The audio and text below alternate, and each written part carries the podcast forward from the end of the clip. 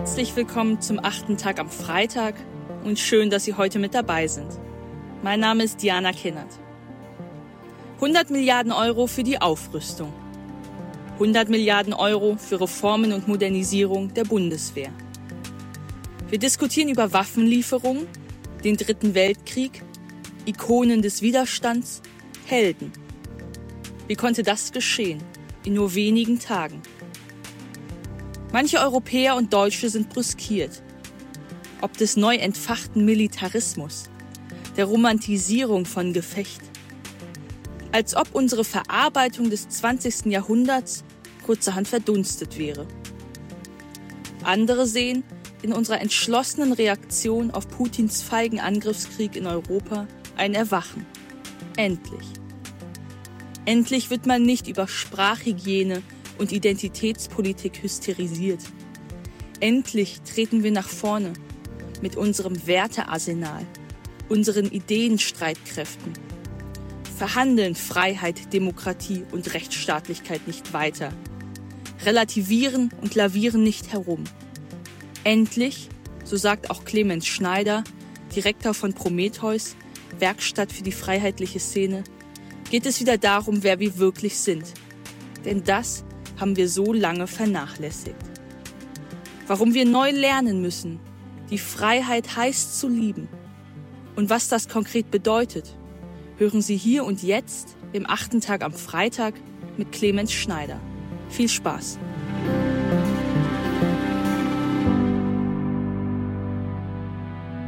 Herzlich willkommen bei Der achte Tag. Mein Name ist Clemens Schneider ich bin Direktor und Mitgründer von Prometheus, das Freiheitsinstitut. Wir arbeiten durch Bildung und Vernetzung daran, die freiheitliche Szene in Deutschland in ihren vielfältigen Facetten und Möglichkeiten voranzubringen. Prometheus ist die Heimat der Freiheit. Der Westen ist dabei, seine Seele zu verlieren. Das hat Wladimir Wladimirowitsch Putin schon vor langem erkannt und konsequent daran gearbeitet, diesen Prozess zu beschleunigen. Es ist gut, dass wir jetzt unser Militär wieder ertüchtigen, dass wir die NATO wieder wertschätzen, die seit 73 Jahren unsere Freiheit und Unversehrtheit garantiert. Aber wir müssen auch in anderen Bereichen unsere Verteidigungskräfte hochfahren. Die Aufrüstung unserer Ideenarsenale und unserer Wertestreitkräfte ist vielleicht die wichtigste Aufgabe dieser Zeit. Putin hat brutale Vernichtungskriege führen lassen. 1999 in Tschetschenien, 2008 in Georgien, 2014 in der Ukraine, 2015 in Syrien. Er hat oppositionelle Journalisten und Menschenrechtler verfolgen, schikanieren, einsperren und ermorden lassen. Von Anfang an. Jedes Mal konnte sich der Kreml-Herrscher auf den Westen verlassen. Man protestiert, nörgelt, zaudert, duckt sich, schweigt. Putin macht weiter. I have nothing to offer but blood, toil, tears and sweat.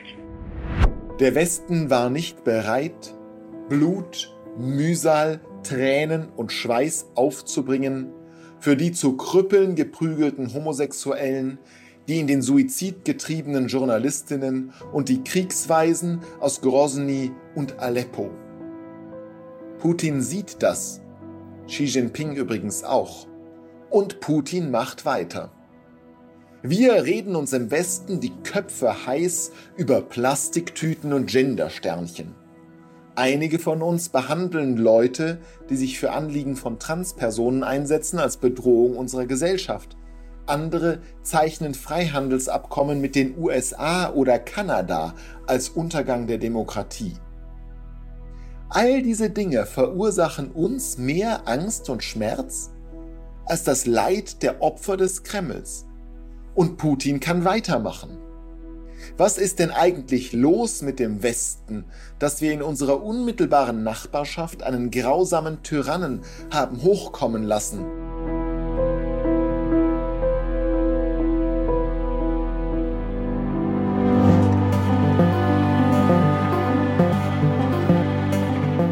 Clemens Schneider, geboren 1980, ist Direktor des Freiheitsinstituts Prometheus und als Netzwerker der freiheitlichen Bildung eine vielgefragte Anlaufstelle für die junge Generation.